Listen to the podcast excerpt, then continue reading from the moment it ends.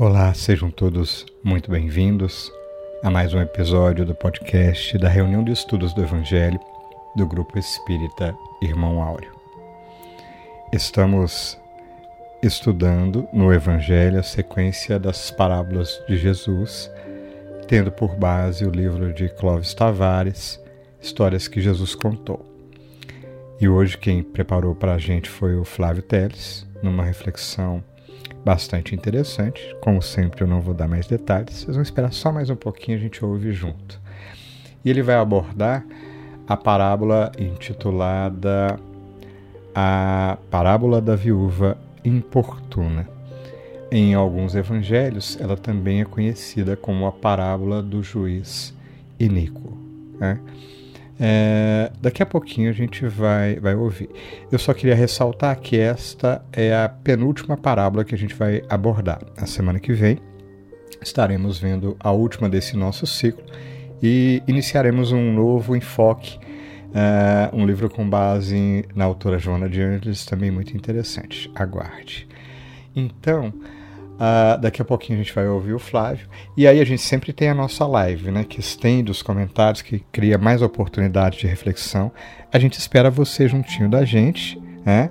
É, Para a live, a gente vai ter a presença da Cláudia compondo a dupla dinâmica. Na verdade, o trio, né? Porque a gente está junto nos estudos do Mildinho que ocorrem também, tá? Imperdível.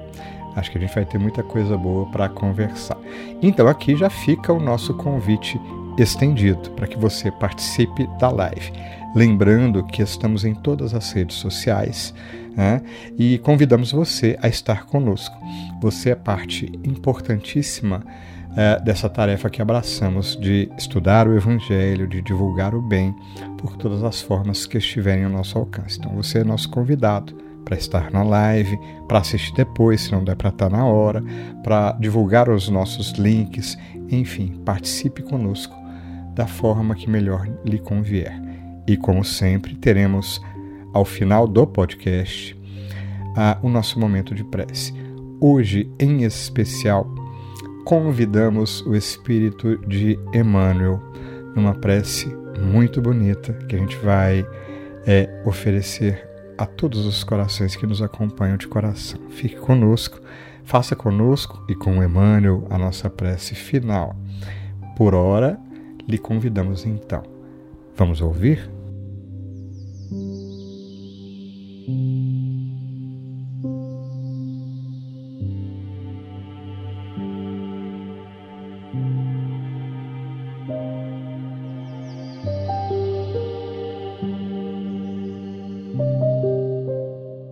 Olá a todos, sejam novamente bem-vindos a mais um podcast de estudo do Evangelho à luz da doutrina espírita. Estamos estudando as parábolas de Jesus, tendo como referência o livro de Clóvis Tavares, intitulado Histórias que Jesus contava, do capítulo 14, a parábola da viúva importuna, bem como obras subsidiárias dentro do Espiritismo, como o livro Jesus e Atualidade, pelo espírito de Joana de Ângeles, psicografia de Divaldo Franco, na lição 7, intitulado Jesus e Justiça. E também o livro Justiça Divina, pelo espírito Emmanuel, psicografia de Chico Xavier, na lição 80, intitulada Na Luz da Justiça. Clóvis Tavares se refere à parábola contada por Jesus no Evangelho de Lucas, capítulo 18, versículos de 1 a 8, a qual leremos integralmente no Novo Testamento, ditada por Haroldo Dutra Dias, intitulada como A Parábola da Viúva e do Juiz. Diz assim: e contava-lhes uma parábola sobre a necessidade de orar sempre e não desanimar, dizendo: Havia em uma cidade um juiz que não temia a Deus, nem respeitava homem algum. Havia naquela cidade também uma viúva, que vinha a ele dizendo: Faze-me justiça contra meu litigante. Durante um tempo ele não queria. Depois disso, ele disse a si mesmo: Apesar de não temer a Deus, nem respeitar homem algum, por me dar trabalho essa viúva, farei justiça a ela, para que não venha por fim a me importunar. Disse o Senhor: Ouvi o que diz o juiz da injustiça. Acaso Deus não fará justiça aos seus escolhidos que bradam dia e noite, sendo longânime para com eles? Eu vos digo que lhes fará justiça com rapidez.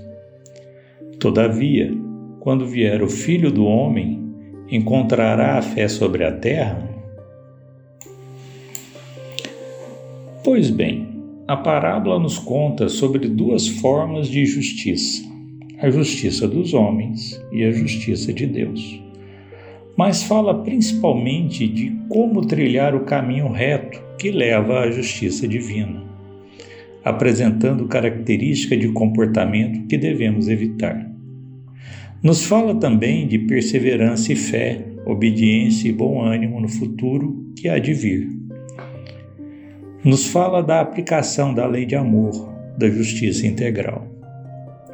Porém, para que possamos entender integralmente o que diz o texto, devemos retirar o espírito da letra. Então vamos lá? No Velho Testamento, mais precisamente em Êxodo, capítulo 20, versículo 13, está descrito o sexto mandamento: Não matarás. Embora a tradução correta do hebraico seja não assassinarás, podemos avaliar o verbo de uma forma mais abrangente do que simplesmente uma proibição por tirar a vida física de alguém, mesmo porque a vida física é finita, como sabemos. Sob o ponto de vista da vida espiritual, a vida continua eternamente. Do que se trata então o assassinar? É uma proibição contra a vingança e contra a inveja e o ódio incontrolados.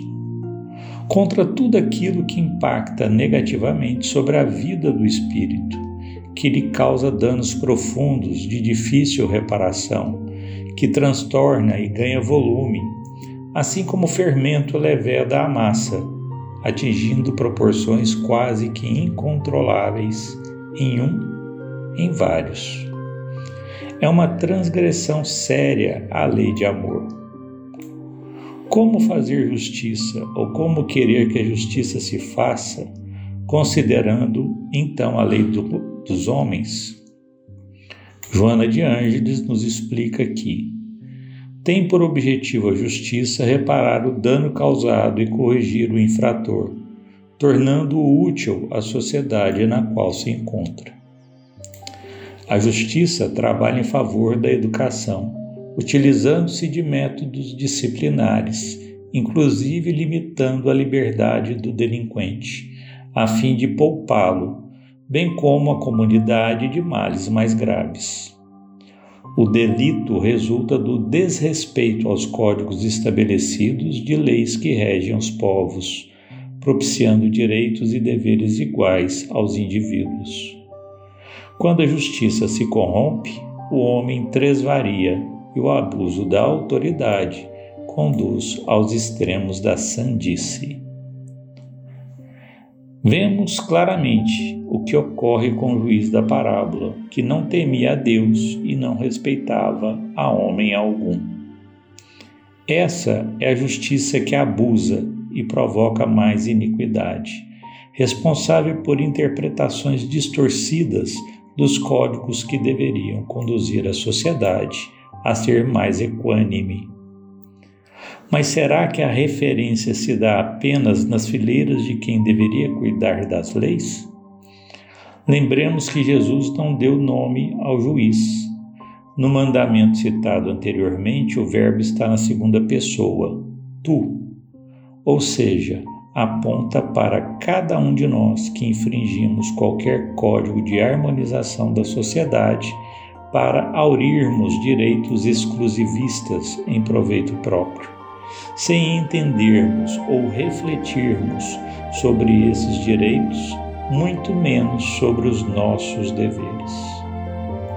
Então, qualquer coisa que fazemos para beneficiar em detrimento de um ou de vários, estaremos a infringir as leis, o que Kardec denomina de leis de amor, justiça e caridade.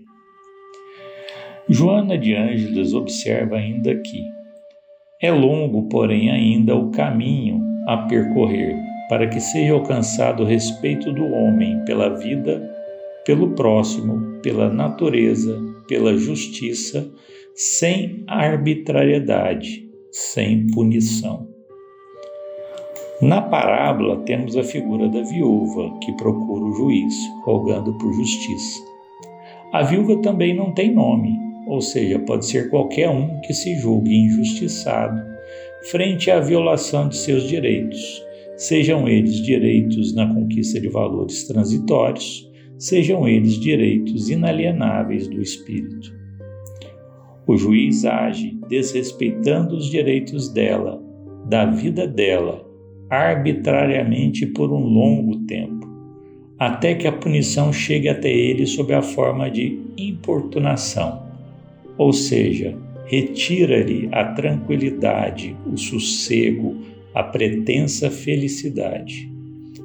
Dizemos assim por entendermos que a sua consciência não cultivava a paz de espírito, por não apresentar evolução para tanto assim como nós, espíritos imperfeitos que somos.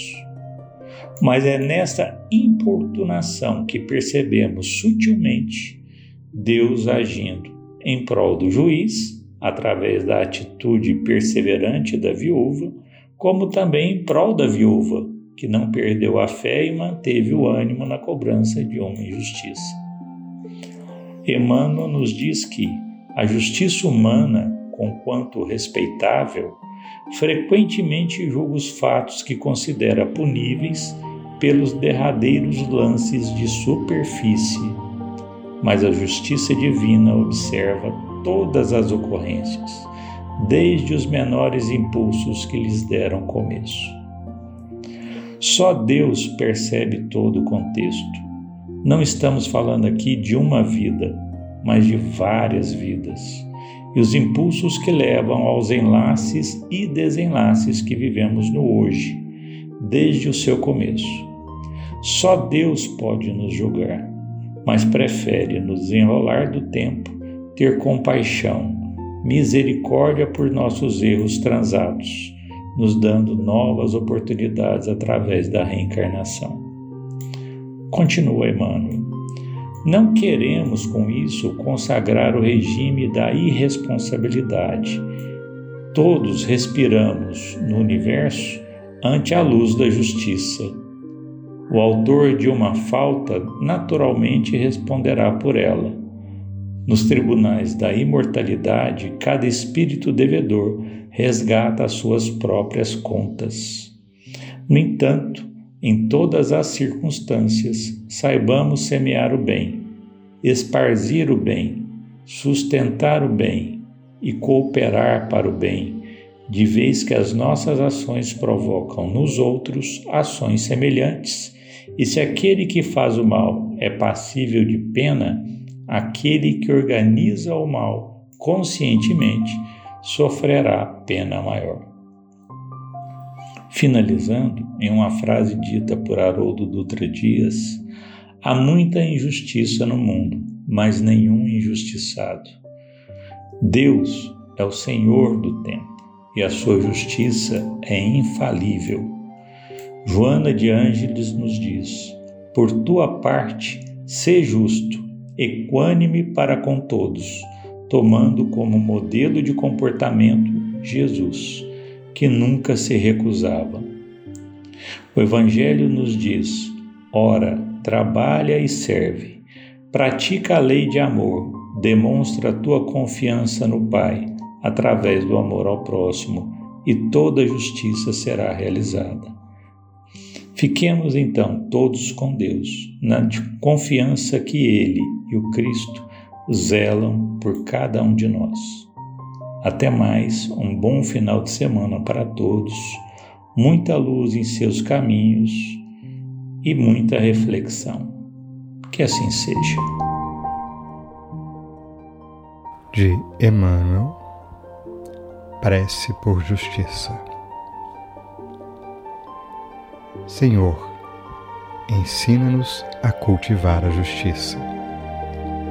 Não nos permitas, porém, alimentar qualquer impulso de nos apropriar daquilo que não nos pertence, e sim auxilia-nos a repartir daquilo que temos, por empréstimo da tua bondade. Protege-nos na sustentação do amor que nos propomos a conservar, mas concede-nos coragem para compreender o anseio de apoio afetivo do qual os outros se julgam necessitados. Resguarda em nós o senso de direção. Entretanto, impele-nos a descobrir para onde vamos. Faze-nos livres, mas auxilia-nos a saber para quê. Induze-nos a reconhecer que todos os patrimônios da existência, quaisquer que sejam, são empréstimos de teu infinito amor em nosso benefício, para que o orgulho e a sombra da posse não nos ensoberbeçam. Senhor, dá-nos a entender que unicamente o nosso próprio trabalho no bem nos conferirá a experiência necessária para a assimilação da verdade em nós mesmos e fortalece-nos a certeza de que a nossa mais alta felicidade tem o sinônimo de servir. Ampara-nos, a fim de que venhamos a possuir aquilo de que precisemos. No entanto, faze-nos úteis aos nossos semelhantes.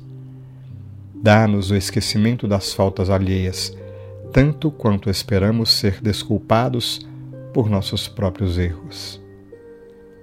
Enfim, Senhor, ouve, por misericórdia, as nossas petições.